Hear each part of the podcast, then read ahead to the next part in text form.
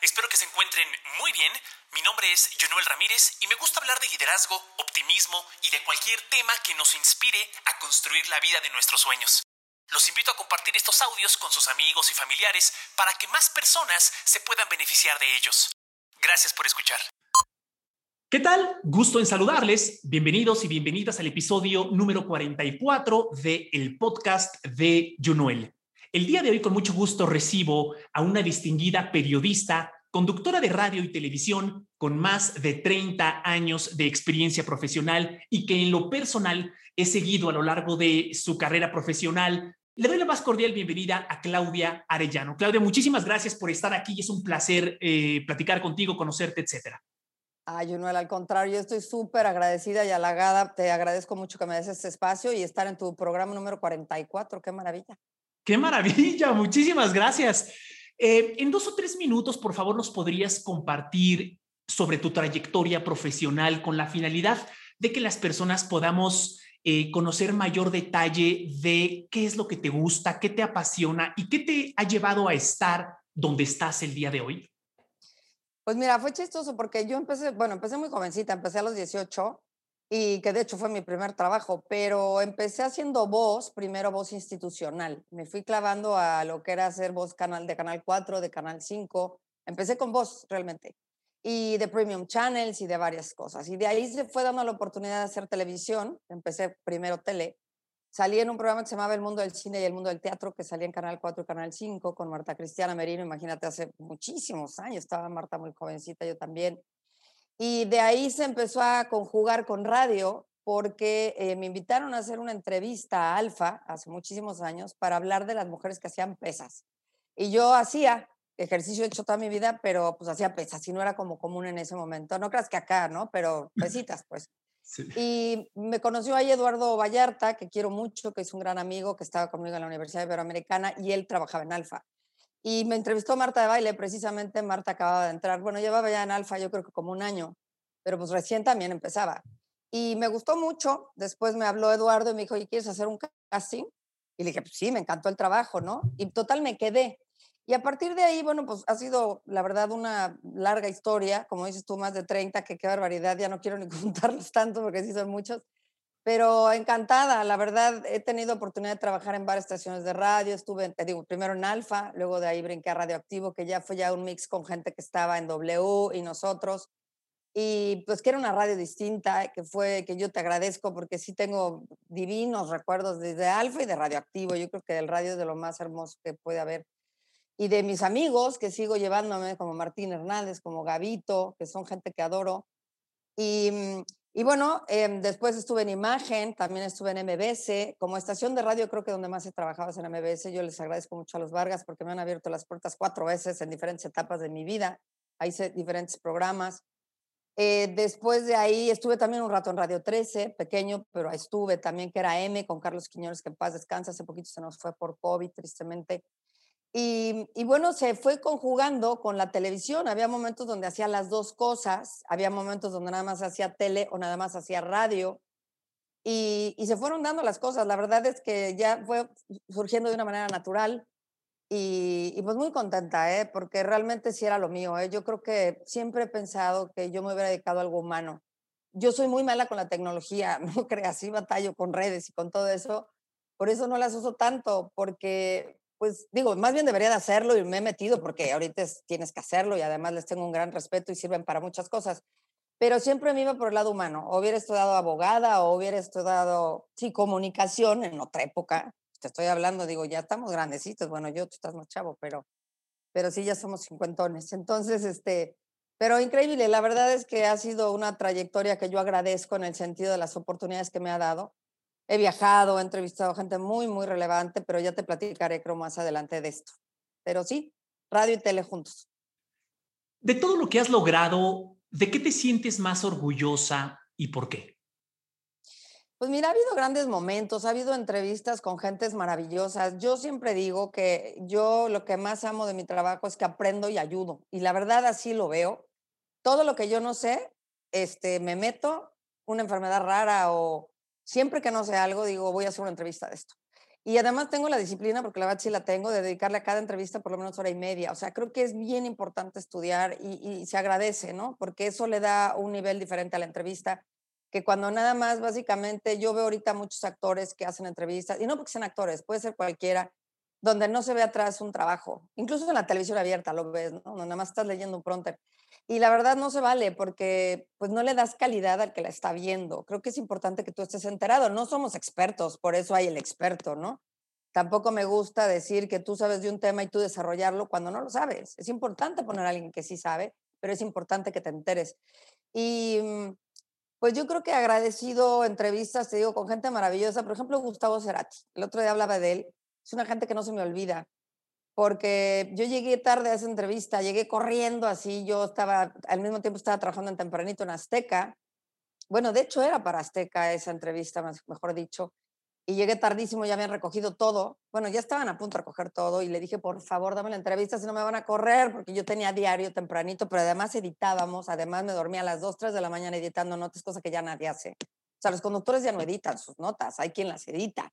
Entonces era otro con Víctor Tolosa, que tiene una gran trayectoria, te puedo dar luego también su dato para que platiques con él, porque es un personaje maravilloso, Víctor.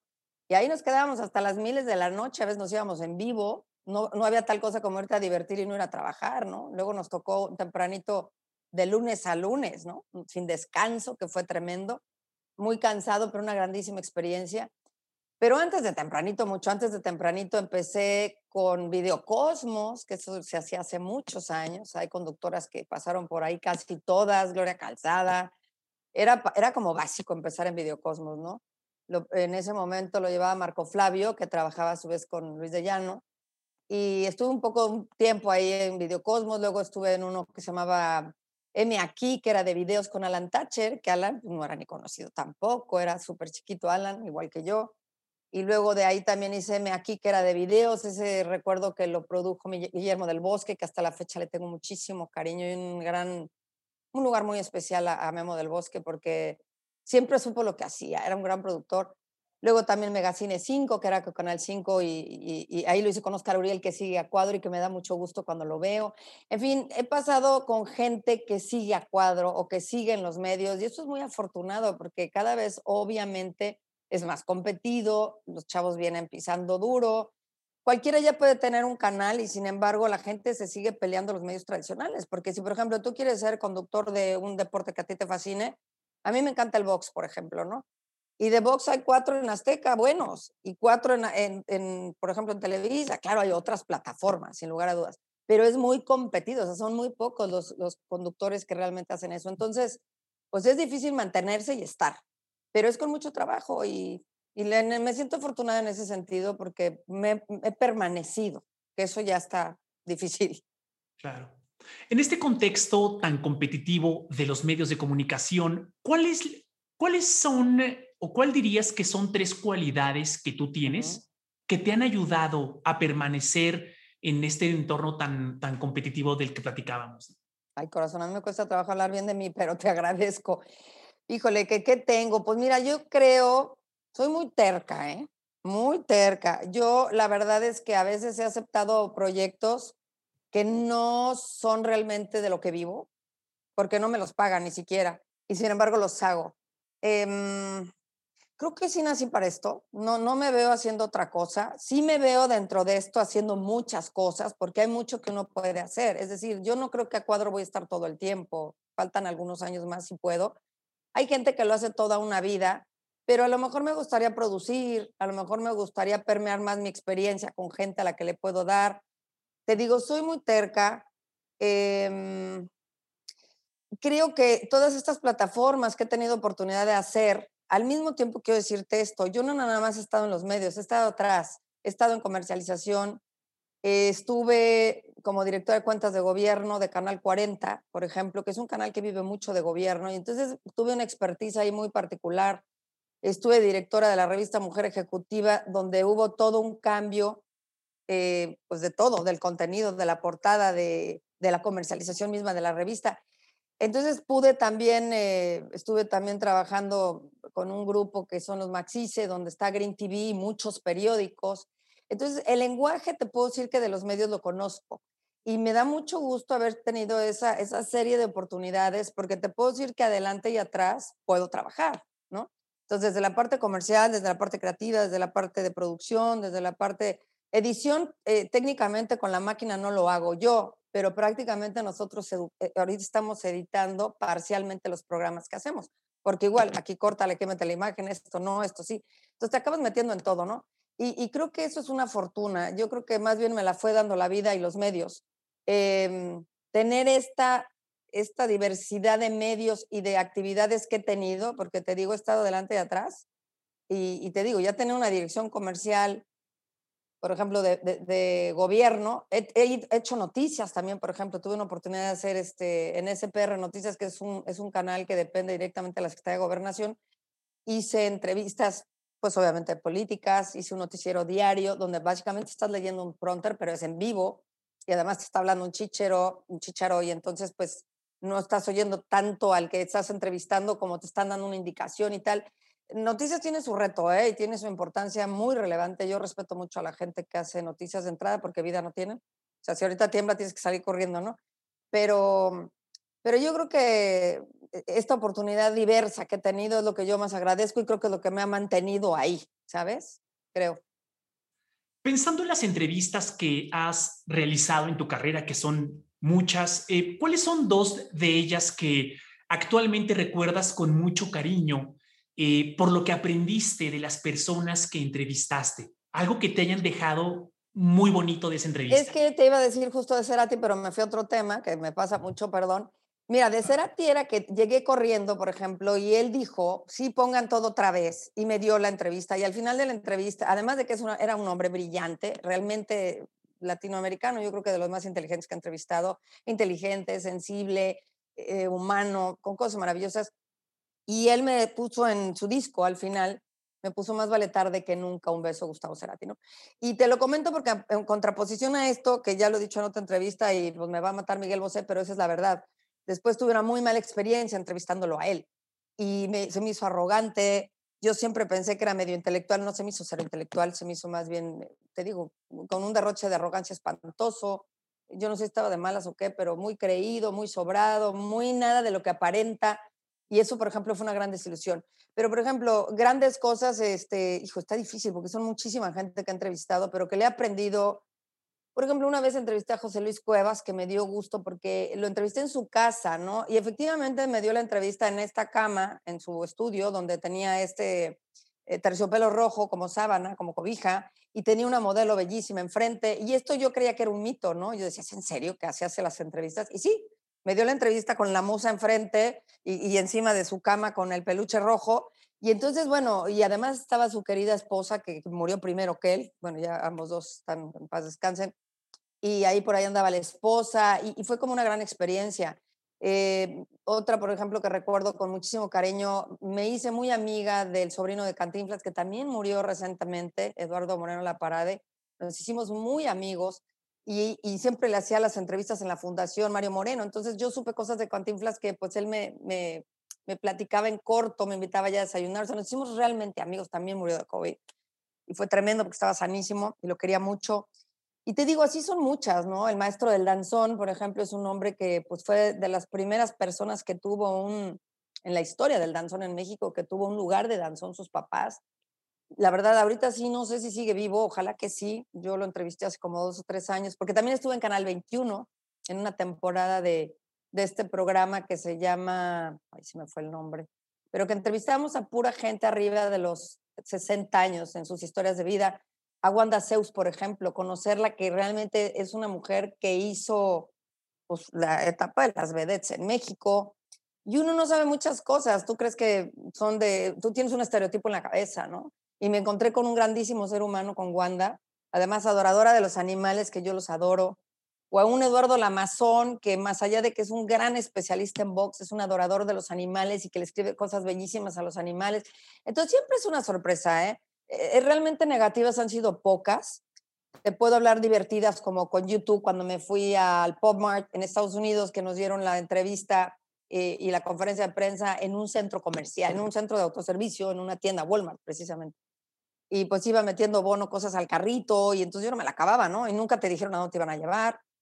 A Inexcess, por ejemplo, a Michael Hutchins, al vocalista que lo entrevisté, fue en un press junket en Nueva York. Y también me tocó como de las de al último entrevistarla, entrevistarlo. Y seis meses después se muere, se suicida. Entonces sí fue muy impactante para mí porque yo lo vi muy bien. Y yo lo había tratado de entrevistar como en dos o tres ocasiones antes y nunca había podido porque realmente siempre traía un abuso de drogas. Entonces siempre estaba medio en la luna. Y cada vez que lo iba a entrevistar ya nos cancelaban la entrevista porque andaba mal. Y en esa ocasión lo vi muy bien. Lo vi que nada más se tomó un jugo de cranberry juice, ¿no? El, este del, del, juguito con vodka, pero eso fue lo que se tomó. Llegó Patty Kensit, que era su entonces esposa novia, que era la ex de, de, de, de Geldof, y llegó ahí con él su bebé y me dijo, no me vayas a preguntar nada de mi bebé. Entonces lo vi como en una fase mucho más familiar, contento, y después enterarme que se había colgado de una regadera a los seis meses fue muy fuerte, ¿no?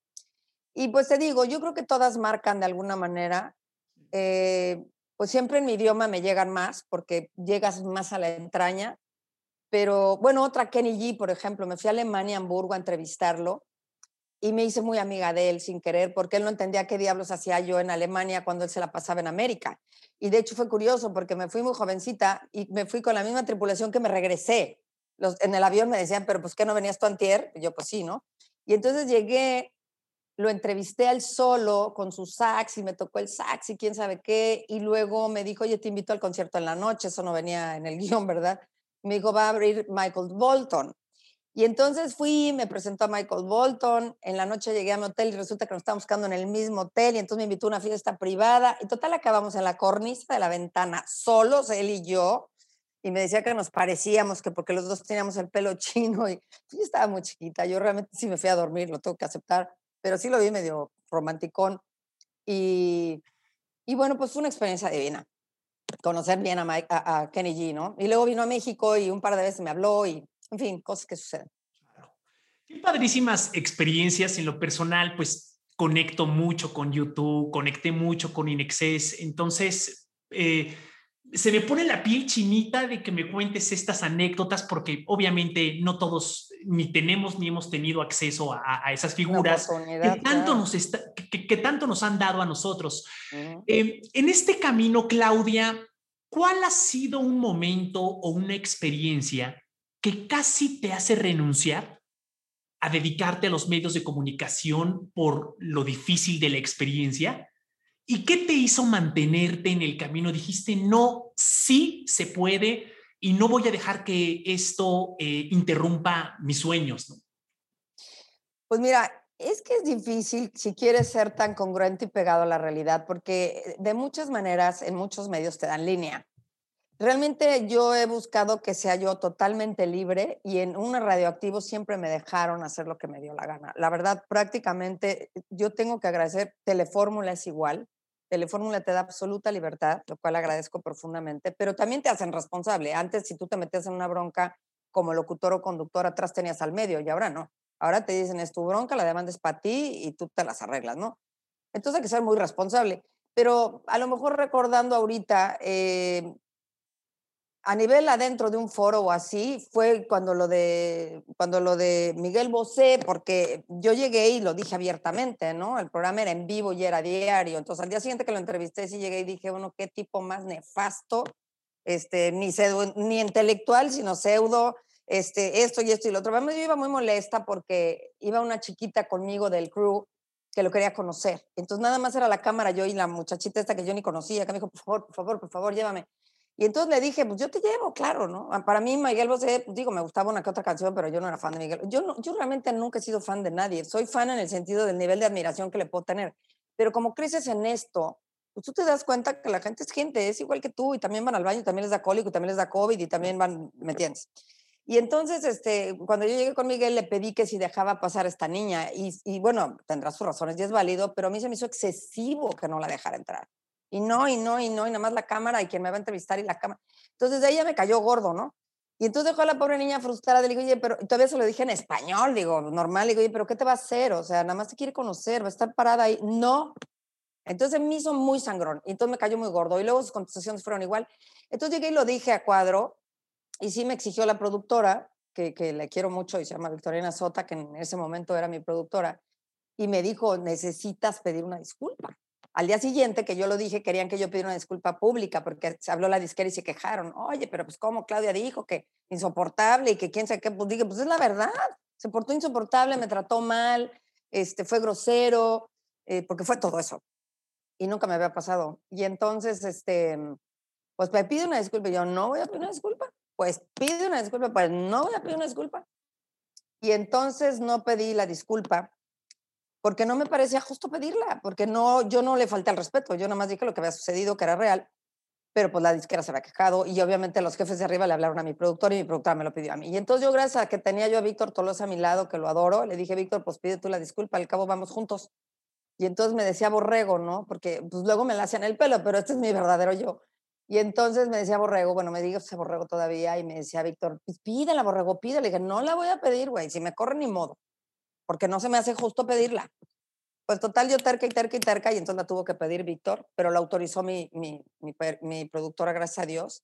Y entonces, pues ya la pidió él, y ay, queremos decir que a lo mejor fue un malentendido y X, ¿no? Entonces fue un momento que me pudieron haber corrido y tuve que haber asumido, yo hubiera asumido la responsabilidad porque yo no pedí la disculpa, porque no me parecía correcto hacerlo. La verdad, yo fui objeto de un maltrato y eh, me pareció horroroso el señor. Bueno, eso fue una vez. Y la otra, lo mejor, pues eh, a veces siento que yo he tenido que hacer labores de muchas cosas, como mucha gente, no digo que nada más yo, eh, porque a veces no he tenido el recurso para hacer un equipo realmente como yo quisiera y, y necesitas recursos, ¿no? Cada vez trabajamos con menos recursos, pero pues en muchos, muchos momentos he tenido que hacerlo sola con una gente o dos a máximo. O sea, yo nunca he hecho, yo he hecho un programa de televisión luego con una o dos gentes. Y eso está verdaderamente, se los digo en chino. Porque entonces yo hago la escaleta, porque entonces yo soy la maquillista, porque entonces yo también soy la iluminadora, porque entonces yo también... Entonces la verdad es muy complicado. O sea, ahorita porque ya usamos el Zoom y todos ahí como sea, pero digo, en México tengo obviamente el apoyo de Fórmula, sus cámaras, sus, eh, sus eh, camarógrafos que, que, que quiero mucho pero he trabajado mucho por mi cuenta y de repente sí siento que, pues, que eso debiese ser remunerado. Y yo vengo de una época donde te pagaban. Y hoy por hoy en la mayoría de los medios no te quieren pagar. Hoy por hoy en los medios quieren que tú produzcas, que tú lo vendas y que tú conduzcas. Entonces me parece que eso no es justo, porque le dedicamos mucho tiempo, por lo menos yo, a preparar los contenidos y les tengo un gran respeto a los contenidos, a los invitados y a la audiencia, como para que no te paguen. Y entonces no te pagan porque lo que quieren es que tú lo vendas. Y es un reto muy difícil porque pues no te puedes ocupar de tanto, me explico, y tienes que hacerlo. Entonces tal vez eso me ha desesperado mucho. A mí me gustaría que como empecé yo, pues que te paguen un dinero básico y bueno, si además metes comercialización, que sé hacerlo, pero te digo, pues es como hacer demasiadas cosas, ¿no? creo que eso, eso me ha hecho dudar en algún momento, pero pues ya, ya la sobrepasé ya muchos años, entonces yo creo que ya eso no me sacó de los medios. Claudia, ¿cuál dirías que ha sido el rol de la pasión y del gusto por lo que haces en todo este camino? ¿Qué tan importante ha sido para ti dedicarte a esto que tú sabes que naciste para ello? Pues es que yo misma soy, soy muy apasionada, yo creo, ¿eh? Yo vivo como en ese motor este, soy muy cerebral, soy Virgo en Virgo en Virgo, entonces imagínate, sí soy muy clavada de que sí soy muy cerebral, todo lo, lo pienso y lo medito y lo, yo solita lo trabajo y tal, pero sí soy muy de aquí adentro, ¿sabes? Me gana el reptil mucho. Entonces yo, yo creo que sí soy una gente que, que eh, la pasión ha sido un factor ahí muy determinante porque cuando las cosas se ponen muy feas, pues yo puedo deprimirme o lo que sea, pero en el momento que ya estoy a cuadro o que ya estoy en un micrófono, pues haz de cuenta que sí me pongo como los actores cuando están en teatro, ¿no? Trato de veras, de veras, que eso sea lo más importante. Y creo que ningún día me ha valido gorro, o sea, creo que no ha habido ningún día de mi vida que yo diga, pues ya como sea, ¿no? Incluso a veces se ha tenido que repetir algún programa y yo soy la primera que pega el grito al cielo porque de último momento hubo un problema en el audio, hubo un problema. Y, y, y yo veo todos mis programas, por ejemplo, todos mis programas yo los veo. Y dirás, ay, bueno, ¿por qué es la manera de corregirlos? Entonces, a mí me parece que hay que ser muy autocrítico. Y además yo ahorita produzco el programa. Entonces, imagina que soy la productora, la conductora, la, es lo que te decía. Entonces, yo no tengo un productor que me esté cuidando, ¿sabes? O que diga, saliste mal iluminada, o que diga, eh, esto no va, esto está delicado porque estamos hablando de un tema religioso, o yo soy también la que tiene que medir Entonces tengo la oportunidad de que como son grabadas, a veces he hecho entrevistas de política, de ciertas cosas que son muy sensibles, o, por ejemplo el señor que, en el parque este allá en Escaret, su hijo murió, que son cosas que son muy sensibles y muy delicadas, y entonces yo personalmente quiero hacer la edición y decir, esto, esto mejor vamos a quitarlo porque esto no, ¿sabes? Em, y yo creo que yo, volviendo a lo que decías de la pasión, pues sí, sí, la pasión es la que me trae aquí, porque te digo, a veces sí he tenido que batallar mucho con temas económicos que me desespero, porque si tuviera más eh, forma de, pues tener un equipo más grande, y tener un equipo más grande y de gente pudiente que sí sabe hacer las cosas, pues obviamente ayuda mucho, ¿no? Claro. Yo creo que es eso. Ay, perdóname. No, no, no, ya, ya, ya. Ah, gracias. Cuando has trabajado o cuando trabajas con otras personas en un, en un contexto de equipos de trabajo, normalmente, ¿cuál es tu estilo de liderazgo? ¿Cómo, ¿Cómo impulsas a que las demás personas den lo mejor de sí, mejoren alguna área de oportunidad, eh, aprovechen una super fortaleza que tienen para potenciar la efectividad del equipo?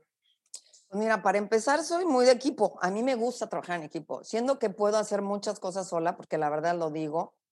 A mí me gusta. Yo soy una gente que soy 100% equipo. Ahorita le preguntaba yo a mi asistente que lleva conmigo 13 años. Yo la adoro. Pues es alguien para mí sumamente importante. Va más allá ya de definitivamente del trabajo. Yo, yo siempre digo que es como una hijita mía postiza ahí. Y la verdad yo le decía, a ver, este, como qué dirías mío, ¿no? Y me decía, porque pues luego es difícil que uno se juzgue, pero me decía, no, es que usted siempre, siempre me habla de usted, muy linda, este, siempre comparte todo lo que sabe, o sea, le he enseñado todo lo que sé. Y, y me decía ella, hay mucha gente que te pone el pie y no quiere compartir lo que sabe, ¿no? Y eso me parece criminal. Yo creo que hay que compartir lo que uno sabe siempre, porque nadie te va a venir a quitar lo que es tuyo. Y si te lo quitan, pues entonces estaba más preparado y ni modo, pues a darle, ¿no? Este, entonces creo que una ventaja que tengo es que comparto todo. Soy un libro absoluto abierto. A mí, me gusta la gente enseñarla a trabajar, que aprenda. A mí no me gusta de tú nomás veías lo que te dije, ¿no? Entonces es eso. La otra es que no suelto a mi gente. Sí soy súper incondicional a mi gente. Muy, muy, muy incondicional.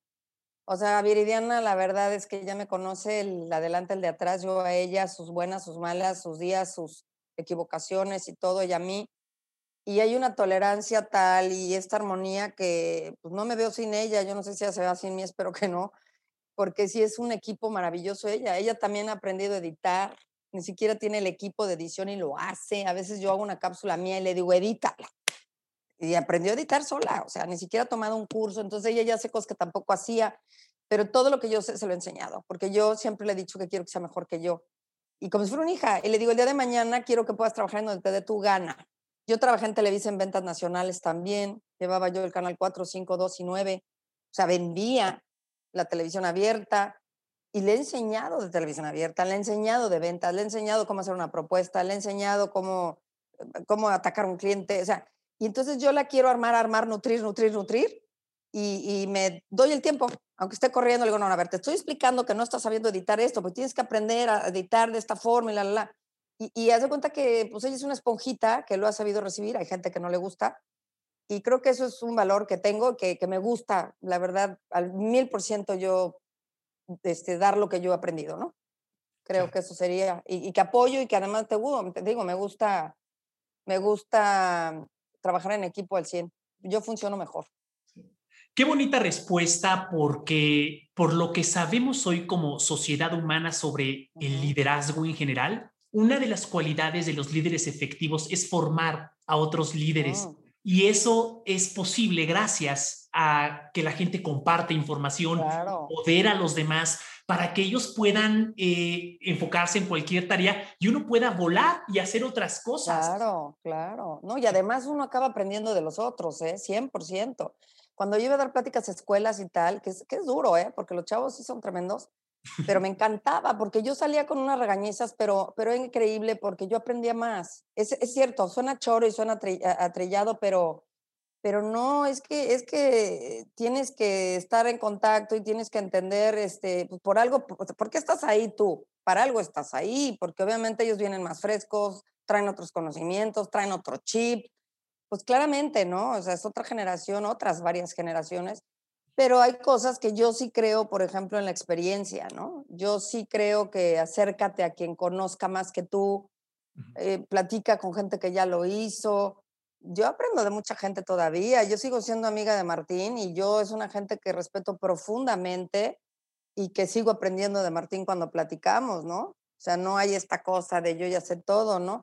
Y yo creo que él tampoco, él trabaja con grandes directores, con mucha gente importante a nivel internacional y él sigue teniendo la humildad como para aprender y eso es importantísimo. Mira, te voy a compartir algo, les voy a compartir algo. Ahorita yo paso la mitad del tiempo en Vallarta y la mitad en México. Ahorita desde la pandemia no he ido y bueno, es un paraíso, pero al final, pues tienes, eh, yo afortunadamente volvemos a lo mismo por el COVID y con todo esto de las redes y tal, pues yo he seguido haciendo mi programa pero hay aquí un lugar donde se puede trabajar muy bien, que es un grupo que es chiquitito, pero tienen una estación de radio, un canal de televisión, un periódico.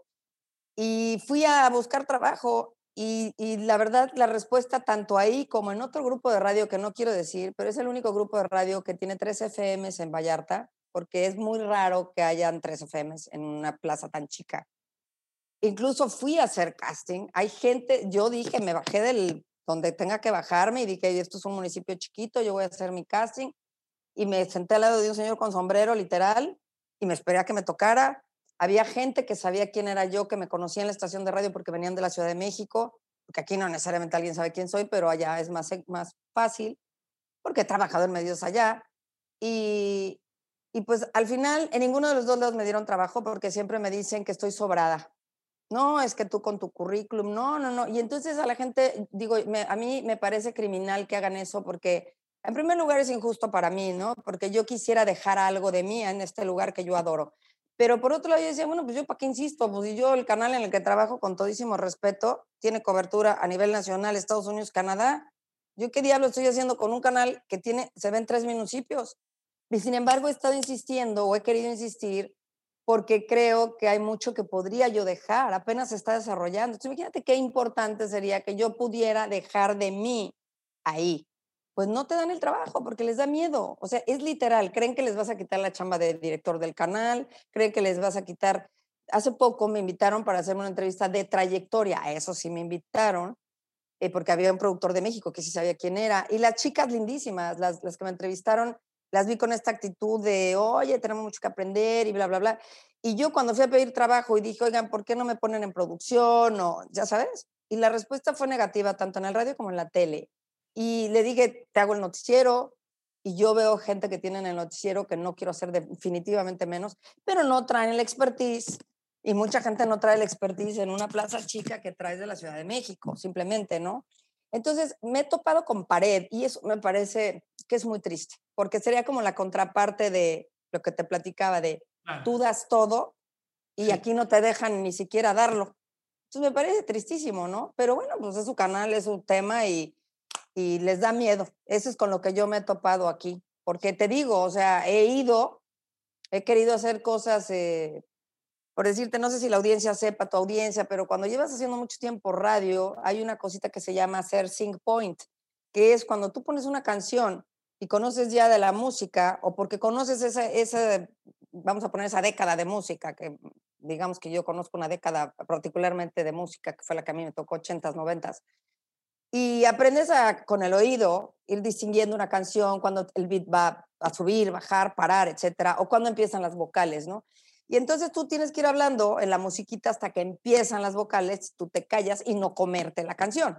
Eso, eso se llama sync point. Hacer un sync point es que hablas, hablas, hablas. Puedo hablar en frío, sin música, y después entra la música, y después entra, antes de que entren las vocales exactamente, yo me callo y empieza Bono a cantar, vamos a decir. Y entonces yo me acuerdo que cuando fui a hacer el, el, casting, les dije a los muchachos que me hicieron el casting, le dije, oye, déjame improvisarte algo, aviéntame la canción, te hago un sync point, y ahí queda la rola, ¿no?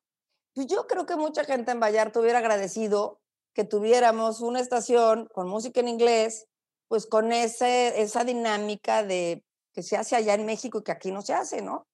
Pues no, no, no, nomás queremos que regales dos boletos y que tú estás que en la plaza aquí, que se llama Plaza Caracol, que me encanta esa plaza, pero no. Nada más queremos que estás en Plaza Caracol y vas a regalar dos boletos.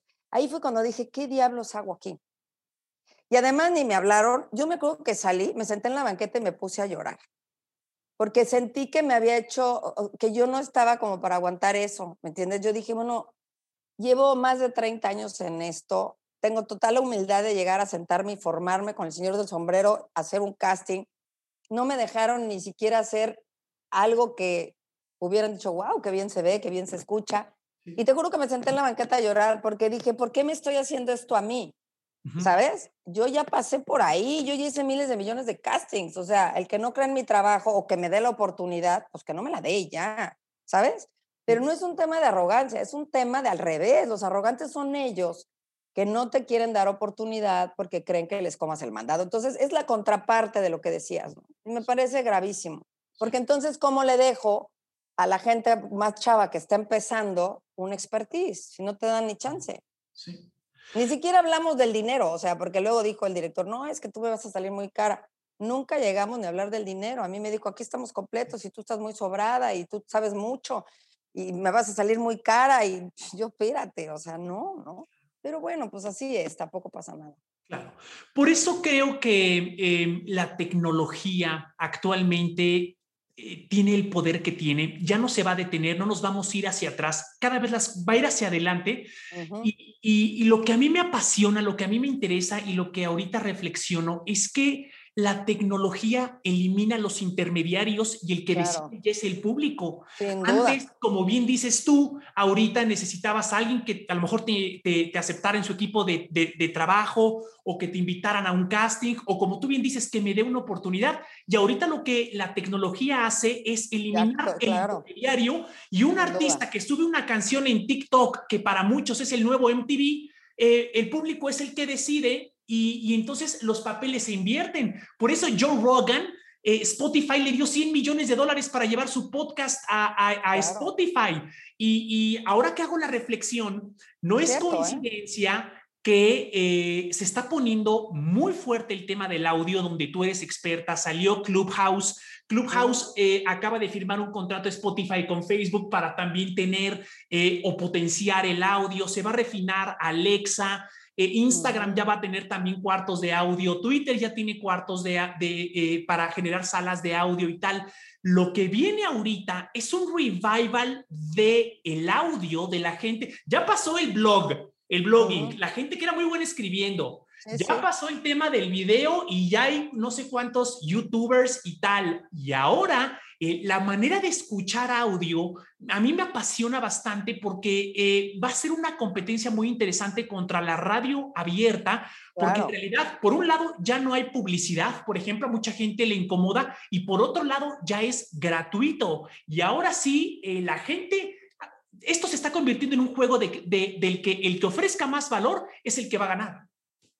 Nada más que hay que tener cuidado también, digo, es decir, eh, al otro día escuchaba a un actor que decía, es que ahorita le dan los papeles a los que tienen más seguidores y entonces le están dando un papel al que es más famoso y no un papel al que más talento tiene como actor o al que mejor caracteriza a tal o cual personaje. Creo que eso es importante. Sin duda, lo otro que tú apuntas es totalmente cierto y qué bueno que no dependa. A ver, ¿cuánta gente ha salido de aquí, de lo que estamos haciendo, y ahora es famosísima, ¿no? Sin duda. Pero también creo, por ejemplo, que hay algunos, eh, algunos medios, hablando de los medios tradicionales, también debiesen evolucionar, porque ahorita no van a desaparecer. ¿Sí me explico? Eventualmente van a desaparecer, pero todavía les queda un rato. Entonces debiesen evolucionar. No decir todavía ponerse esos moños, me explico, al contrario, contratar y gente joven como tú y gente que traiga esa expertise. Es que es una combinación de muchas cosas, ¿no? Es lo que decíamos. O sea, si tú dejas de escuchar al que sabe, pues tampoco aguas, puede ser un error, ¿no? Porque también creo que la experiencia es la experiencia. Pero sí, sin duda las redes sociales son todo hoy en día, sin duda cada quien puede tener un canal, hay demasiadas alternativas, no, no tienes que dedicarte a nadie, pero los canales que ya están o evolucionan o se van a extinguir muy feo, ¿no? Ya se vuelve obsoleta la televisión. Y no tendría por qué, digo, al final es un medio, es un nicho, como se va a volver como YouTube o como se va a volver todo lo que estás diciendo, ¿no? Que ya viene y pega, sin duda, sí, sí. Claudia, ¿quién dirías que ha sido eh, uno de tus maestros más importantes en la vida, en tu carrera? ¿Y qué fue lo que te enseñó? ¿Pero te refieres en general o a, o a los medios? A... En general. Porque fíjate que hablando de medios, yo creo que Martín fue un agente importante ¿eh? en mi vida, Martín, porque, bueno, Martín de entrada es un ser que ha cambiado mucho, pero los que lo conocemos muy bien de hace muchísimos años, cuando yo entré a Radioactivo me traía cortísima, ¿no? Eh, y en algunas cosas no digo que en todo tenía razón, porque sin duda no, pero me hizo aprender mucho. A mí, Gabito todo el tiempo lo dice él también, era una gente que, pues sí me decía, aquí no concretaste bien la idea eh, no me gustó aquí el criterio que usaste. Y yo decía, bueno, pues mi criterio no es igual que el tuyo, pero no, o sea, el mensaje era, si no vas a concretar una idea, mejor no la digas, ¿no? O si no estás bien informada, mejor no abras la boca, o si esto, o si lo otro. Entonces me volvió una gente muy consciente de la responsabilidad que traes en el micrófono ¿eh? o en una cámara, porque sí tienes que estar muy consciente. O sea, nunca me ha, nunca me ha pasado alguna así, pues no, ¿eh? Grave, grave, no. Ya ves que luego pasaba, porque por ejemplo en Alfa nosotros eh, o en radioactivo también llegamos nosotros a usar el mismo micrófono y nosotros lo manejábamos. Y pues de repente se te llegaba a ir o, o el operador no te cerraba el micrófono y te salía una grosería o alguna cosa. Pero no, este, eso nunca me pasó, fíjate, porque sí, sí, como que era, pues soy muy responsable. Sí me llega a pasar, claro que meto la pata como todo mundo, ¿eh? Que digo, ¿para qué dije eso, no? Y luego me pasa que soy muy yo, no soy personaje y a veces siento que me pongo muy vulnerable y no debería, porque también pues hay que separar, ¿no? Porque veía yo por ahí a dos chavas que voy a entrevistar al rato, precisamente a, a Ilse Salas y a Mariana, que son actrices las dos, y grandes actrices, me encantan las dos. Eh, se me fue el nombre, el apellido de Mariana. Pero, eh, y decían que en el caso concreto de Ilse, que es una actriz contemporánea muy buena, que hizo mucho cine, Ilse Islas, y decía, yo tenía Twitter y ya no, porque la gente entre más te conoce, más te agrede. Y me quedé pensando, imagínate, pues es una actriz, tiene 40 años, pues, está joven, y sin embargo no quiere redes sociales. Por esto, porque llega a ser cruel y porque hay que ser muy responsable en lo que publicas. Pues ahorita misma justamente el tema de la youtuber esta, ¿no? Esta chava que pues ahorita le están acusando de pornografía. Y mm, pues te digo, uno puede ser Martín, si yo te hablo en la parte institucional, porque yo manejo dos currículums míos, comúnmente traigo dos, el institucional que yo le llamo y el de medios. Entonces, dependiendo ahora sí que la chamba, ¿no? Si voy a hablar de medios, mando el, el, de medios, donde viene pues realmente toda mi trayectoria en estaciones de radio, en televisión y radio, básicamente, que es lo que he hecho desde que tengo 18 años toda mi vida. Y mando el institucional aparte. Y en el institucional, pues también he tenido grandes oportunidades, como te decía, este, en mercadotecnia. Básicamente he estado en directora comercial y de mercadotecnia de canales, ¿no? De televisión, de una revista con periódicos. Y entonces, pues eso me dio como toda esta cosita redonda, ¿no? Eh, también el gobierno, pues se maneja muy diferente. Gobierno hay que estar duro y dale, duro y dale, pero, pero gobierno también tiene, pues, tiene su, su, chiste venderle al gobierno. No, no, no es muy fácil tampoco, pero como todo tiene su reto, ¿no? Y la iniciativa privada es diferente completamente. Entonces, ¿cómo vas a tratar a un cliente uno al otro? Y entonces yo te diría que a nivel institucional hay gente que tengo un gran respeto, un grandísimo respeto. Luis Armando Melgar, que fue mi jefe en Canal 40, que sigue siendo pues una gente que estoy en contacto con él y que le tengo profundo respeto a Luis Armando. Otro que te diría que adoro, que siempre he dicho es el mejor jefe que he tenido por muchas razones, es em, José Lo Fernández. Y José Lo Fernández era dueño de, de Radioactivo, precisamente, y de Imagen.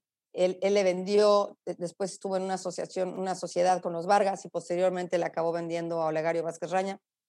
Y él yo creo que también es una gente a la que le aprendí mucho, pero ya fueron mis jefes ya en una oficina, me explicó, más allá de la televisión y así. Pero yo creo que en la oficina, José Lo Fernández y, y Luis Armando Melgar, yo creo que ellos dos son gente que me ha marcado muchísimo y que me ha enseñado de alguna manera cosas que no sabía. O sea, muchísima disciplina. Trabajar con Luis es, de un nivel muy alto. Sobre todo, imagínate una dirección comercial de, de la que el canal vivía el 90% de eso, ¿no? Entonces, todo el tiempo estás contra un presupuesto y el estrés es tremendo. O sea, llegó un punto que dije, no, yo mejor vendo a Claudia Arellano porque andar vendiendo esto de otras cosas, pues sí está padre, pero pues mejor me deja venderme a mí, ¿no? O sea, y, pero sí soy mucho más este, fácil para vender a Claudia que para venderlo otro está más difícil, la verdad. Con jefes sí. Y a esos niveles de disciplina y de estrés y de exigencia y de horas nacha y de sí está canijo, ¿eh? pero sí aprendes, aprendes. Claro. ¿Cuál es tu mejor recomendación para que aprendamos las personas a administrar esos niveles de estrés? Pues mira, yo no creo que lo manejo tan bien, ¿eh? Yo fíjate que yo, yo me caigo muy bien, suena muy chistoso, pero ¿a qué me refiero? Estoy mucho tiempo sola, no te creas, sé mucho estar sola y qué hago con mi tiempo, pero, pero sí soy estresadita, ¿eh? No creas que no, soy muy estresadita. Ahorita, por ejemplo, me dio por pintar, porque es algo que quiero hacer el día de mañana, pero me gustaría pintar cuadros y así, no tengo ni la menor idea. Yo que estudiar desde la bolita y la muñequito, porque no tengo ni idea. Pero es algo que me gustaría hacer, porque escribo, por ejemplo, me gusta escribir y me desahogo mucho escribiendo. Y ahorita, por ejemplo, con todo este rollo de la pandemia y tal, me dio por pintar y estoy pintando cosas de vidrio y así, otras cosas, floreritos y tonterías, pero en los poquitos tiempos que tengo libre, que te puedo decir que son casi nulos, porque trabajo hasta sábado y domingo. Eso es lo malo cuando trabajas en tu casa, pero es que yo no llevo desde la pandemia, o sea, yo llevo trabajando por mi cuenta 13 o 14 años. Entonces, a mí no hubo realmente un cambio dramático en el tema de la pandemia porque yo ya trabajaba desde mi casa. Ahora, estando en México, sí iba yo al foro y obviamente tenía una vida normal, pero sí he generado mi propio sueldo desde hace 14 años. Entonces, tiene su reto, ¿eh? tiene su reto, pero una vez que ya te sacaron de una oficina, pues ya está bien canijo que quiera yo volver a entrar 14 horas, ¿me entiendes? O sea, sobre todo esos niveles, porque esos niveles eso exigen, o sea, tú llegas a las 9 de la mañana, pero no sabes a qué hora vas a salir. ¿Sí me explico? Son, son ya chambas que requieren de mucha responsabilidad, de muchas horas de trabajo, muchas más de las que ahora los millennials quieren, los millennials quieren, ¿no? Yo vi el otro día un estudio y me encanta porque por un lado tienen razón, pero por el otro lado digo que tengan cuidado, porque por ejemplo, los millennials salió el estudio diciendo que ellos querían, ya no les importa tanto el recurso económico como a nosotros, o por lo menos mi generación, ¿no? Este, ahora lo que les importa es tener más cerca la chamba, lo cual es maravilloso, porque ahorita vivir en la Ciudad de México y que no te quede cerca es un via crucis, o sea, hacer dos horas para llegar y dos horas para irte, o los que agarran todavía, la gente que agarra transporte público, porque todavía en su coche, pues cada quien como quiera va haciendo lo que te da la gana, ¿no? pero es, de veras tremendo lo que la gente vive en la Ciudad de México. Es tremendo, es tremendo. Ya los tráficos son invivibles. Yo por eso luego no me quiero ir de aquí, porque aquí hago seis cosas al mismo día. La verdad es que es una locura, ¿no? La calidad de vida sí, pero obviamente pues allá está la papa, es más fácil allá que acá, pues ve lo que acá me pasa, ¿no? Entonces, bueno, este, uno no los quiere tratar como un pequeño municipio y ellos te tratan así. ¿Me explico? Como pueblo chico, infierno, ya sabemos, y que quede bien claro que no estoy hablando mal de Vallarta, todo lo contrario, todo mi amor por Vallarta. Se acaba de morir Ruiz Reyes, este, Reyes Brambila, que fue un gran amigo mío, que fue el que fundó el periódico Vallarta Opina y Nayarito Opina, y era un gran periodista, y siempre estuve muy cerca de él. Tengo gente maravillosa que vive aquí, que amo con toda mi alma, que me ha dejado muchas cosas. He entrevistado este, desde que tú llegas a Vallarta hay unas ballenas espectaculares, el caballo de mar de Vallarta, a los dos que han hecho esas esculturas los he entrevistado. En fin, yo es un lugar que yo, yo digo que aquí me voy a morir, porque yo aquí me quiero morir, eventualmente cuando me muera, pero, pero sí tengo que salir de aquí también, porque pues si no te dejan ni, ni, ni, ¿me entiendes? ni sembrar, ¿cómo voy a cosechar algún día aquí? ¿no? Entonces eso sí me parece muy, muy cruel y muy triste, porque pues quisiera dar más, ¿no? Este, pero eso, ¿eh? yo no soy muy disciplinada. Yo te, te, voy a decir, nunca me duermo a la misma hora, nunca como a la misma hora, nunca me levanto a la misma hora. Este, nunca trabajo, que yo lo más digo, nada más trabajo hasta las 10 y ya me voy a dormir. No, si estoy clavada, si no he acabado, me pueden dar las 11, las 12, la 1. Luego yo digo, ay, qué coraje que la gente vea que ahora estoy tuiteando, porque han de decir, no, esta vieja no duerme o qué. Y es que a veces soy muy desvelada, por ejemplo. Si estoy en algo y le estoy avanzando, no veo el reloj. Entonces yo te diría que, que es, es una virtud que yo no tengo. O sea, sí soy muy disciplinada porque me exijo muchísimo. Me exijo tanto que no hay problema. ¿Sí me entiendes? No hay problema en mis horarios porque sé que lo voy a cumplir. O sea, yo tengo que sacar el programa el miércoles porque lo editan a partir del miércoles. Si no lo mando a México el miércoles, ya no sale. Entonces yo como le haga, yo tengo que tener todo mi material el miércoles, por ejemplo, por eso estoy grabando hoy martes, ¿no? Entonces soy tan disciplinada y me exijo tanto a mí que no es problema, pero si no fuera yo así, sí sería un problema porque yo reconozco que la gente que no es disciplinada, muy disciplinada, si no tiene cierto orden, pues cómo logran las cosas, ¿no? Sí. Pero yo sí soy tremenda en eso, sí, sí. Claro. Y es que es más fácil ser disciplinado en las cosas que te gustan. Si te gusta, será más fácil. Alguien que quiera hacer ejercicio porque le apasiona andar en bici va a tener toda la disciplina para levantarse el sábado a las 6 de la mañana porque le gusta. No, yo lo admiro, ¿eh? Porque yo creo que con disciplina se llega. Es lo que yo te digo, yo creo que yo soy disciplinada de en cuanto a exigencia personal, porque por ejemplo yo he hecho ejercicio toda mi vida, pero yo te puedo decir que yo nunca he hecho ejercicio a la misma hora, por ejemplo, como que a mí me gusta, soy transgresora, a mí me gusta romper las reglas, porque si no me siento que ya no me divierte, ya siento que me lo están imponiendo, ya no me siento libre, y como yo digo, qué padre que soy libre para trabajar y para hacer y para decir y decidir, ya si hago todo así me siento como mecanizada y no me gusta. Soy transgresora, me gusta romper como la, la rutina, ¿me entiendes? Y pues mi hermana es totalmente lo contrario, ¿me entiendes? Ella sí se duerme a la misma hora y yo no, yo soy un relajo. Pero, pero te puedo decir que si yo digo voy a hacer ejercicio diario, lo hago diario. Oye, ¿a qué hora nadamos? Aquí que nado, ¿no? Y yo digo, pues mira, yo no te puedo decir porque a veces nado cuando hay sol, a veces nado cuando ya se está metiendo el sol, a veces nado en la tercera, a veces nado en la mañana, a veces... Entonces no puedes quedar conmigo para hacer ejercicio porque nunca sabes a qué hora lo voy a hacer. Y te digo, no es que yo lo recomiende, ¿eh? No, no, no. De hecho, si tú eres disciplinado contigo, se vale. Pero si tú no eres una gente que se exige mucho, te vuelves un relajo. Y yo, gracias a Dios, me exijo tanto que no caigo en eso, me explico. Pero sí soy un relajo, ¿eh? Muy bien. Eh, así es como empezamos a entrar en la recta final de esta conversación. Quisiera ser respetuoso con tu tiempo. Eh, Muchas gracias. Dos preguntas más. Eh, esta última es, es inspiracional. Normalmente trato de, de, darle perspectiva a través de ustedes eh, eh, a, la audiencia sobre conceptos abstractos como la felicidad. Entonces, me encantaría preguntarte cuál es tu definición de la felicidad. Qué gran pregunta, ¿verdad? Pues mira, yo oía como mucha gente decir que la felicidad eran instantes, ¿no? No puede estar, nadie está feliz todo el tiempo, todo el tiempo, todo el tiempo, todo el tiempo. Pero después que me puse a indagar un poco en Bukai, que me gusta mucho Bukai, y yo hice su definición, yo dije, creo que esta es la que más quiero adoptar en la vida, porque creo que es la más atinada que he escuchado.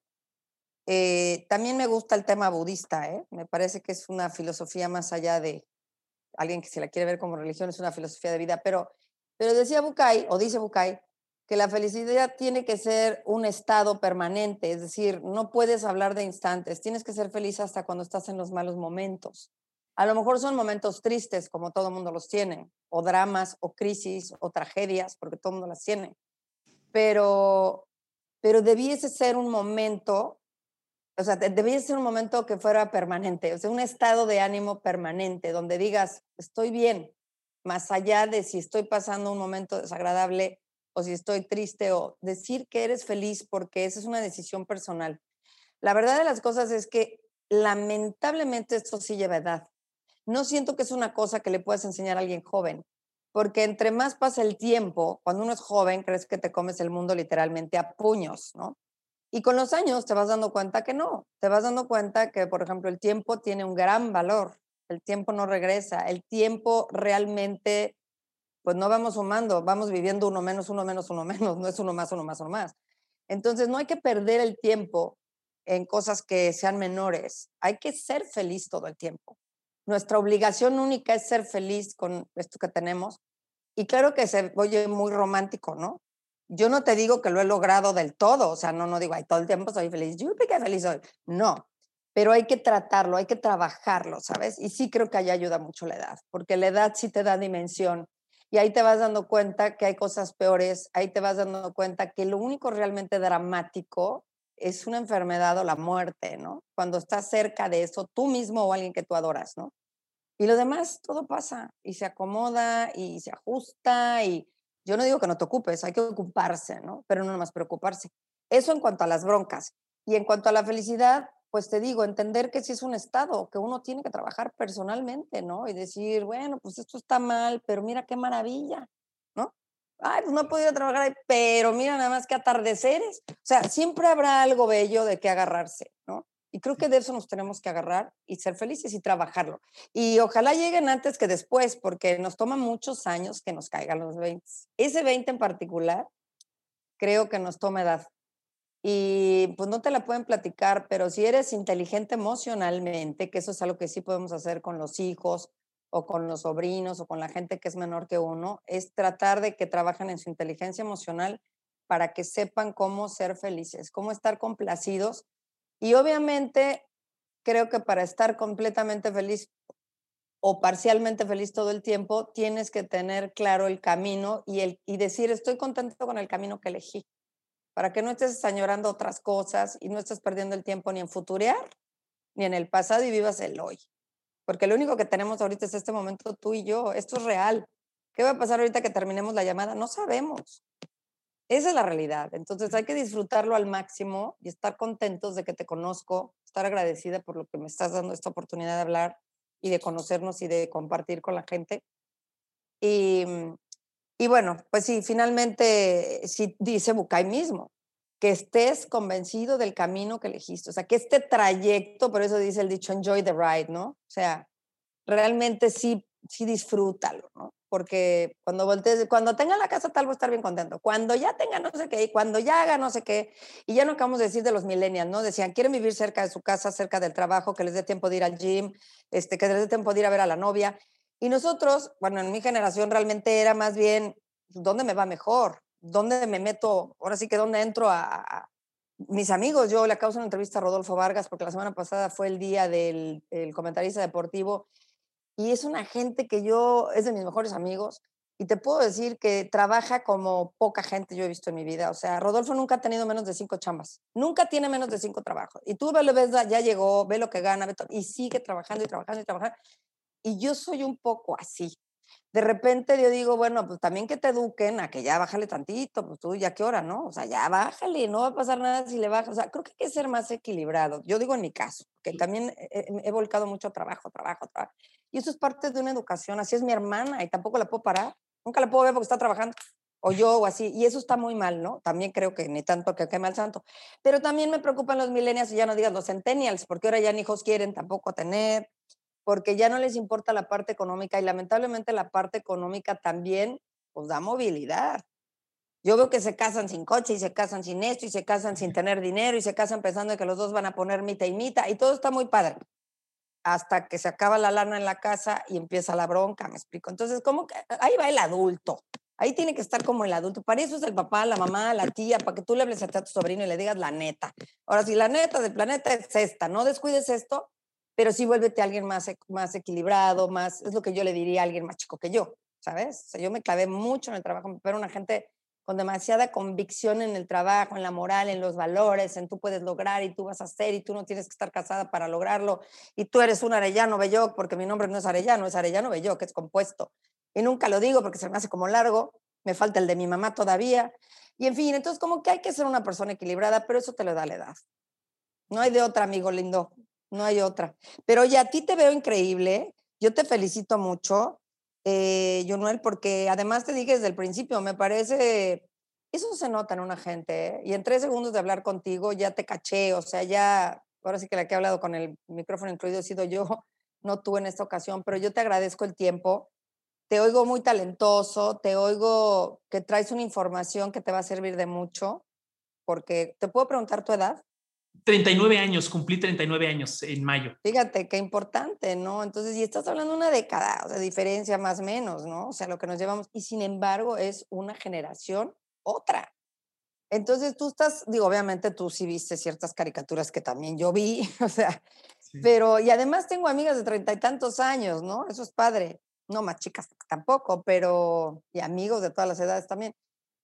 Pero sí creo que hay que buscar un equilibrio, ¿eh? porque nos está tocando una etapa compleja. Es una etapa, digo, a mí me tocó crecer cuando mis amigos iban a Acapulco y lo peor que les pasaba era aportarse, bueno, yo misma, ¿no? Portarte medio malito y con tus amigas y no sé qué. Pero si tus amigos se portaban mal, lo peor que les pasaba era embarazar a una americana, ¿no? Que era el típico.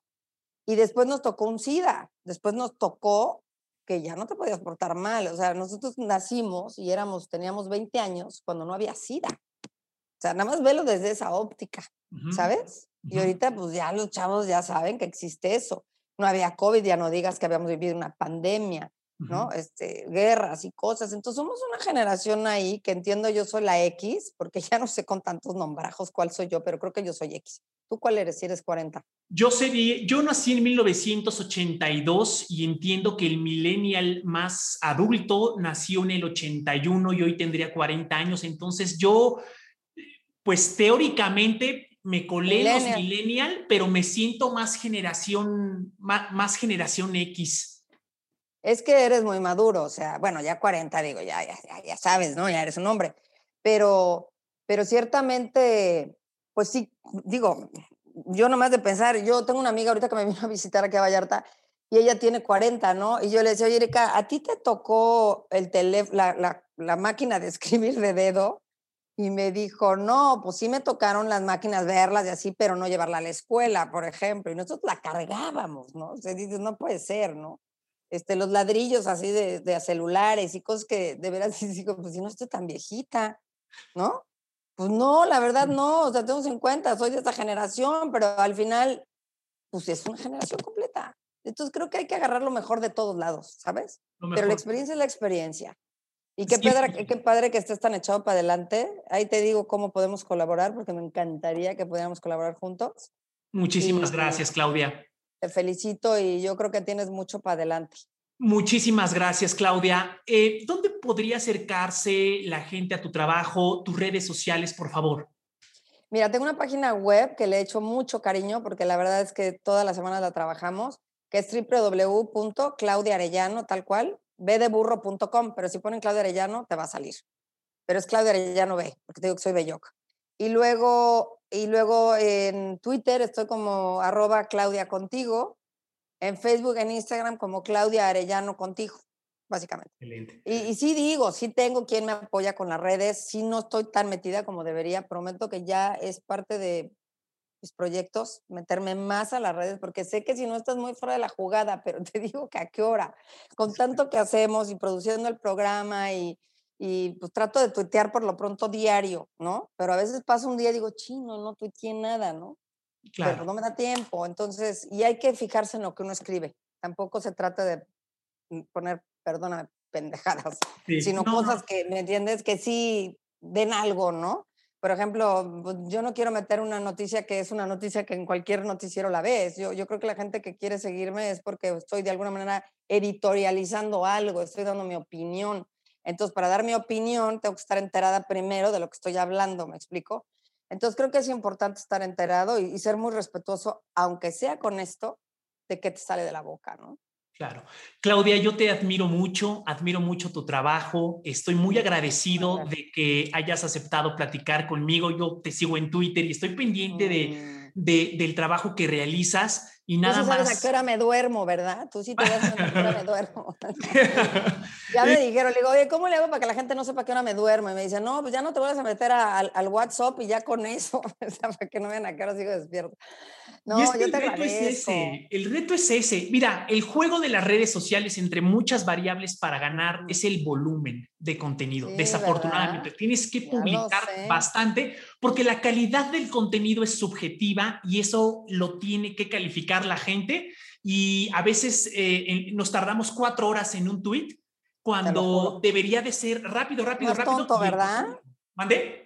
más tonto, más en el momento, más en el vengo grabando tal o así. Sí, a mí me pasa. Luego grabo algo y no lo subo en ese momento, entonces luego ya siento que está viejo y luego, sí, es más en el momento, la verdad. A mí me encantaría ver tus, eh, tus pinturas y el proceso, este proceso de aprendizaje de, de, de, de refinar tus pinturas en Instagram o en Twitter. Estaría increíble conocer ese lado tuyo porque eso es lo que te va individualizando y separando de los demás periodistas. Yo te admiro muchísimo. Muchas gracias. Yo te respeto mucho y te agradezco que, que me des este espacio y sobre todo porque los que entrevistamos comúnmente no nos entrevistan. Y entonces creo que hay muy pocas entrevistas mías y yo te lo agradezco muchísimo, de verdad te lo agradezco mucho, mucho.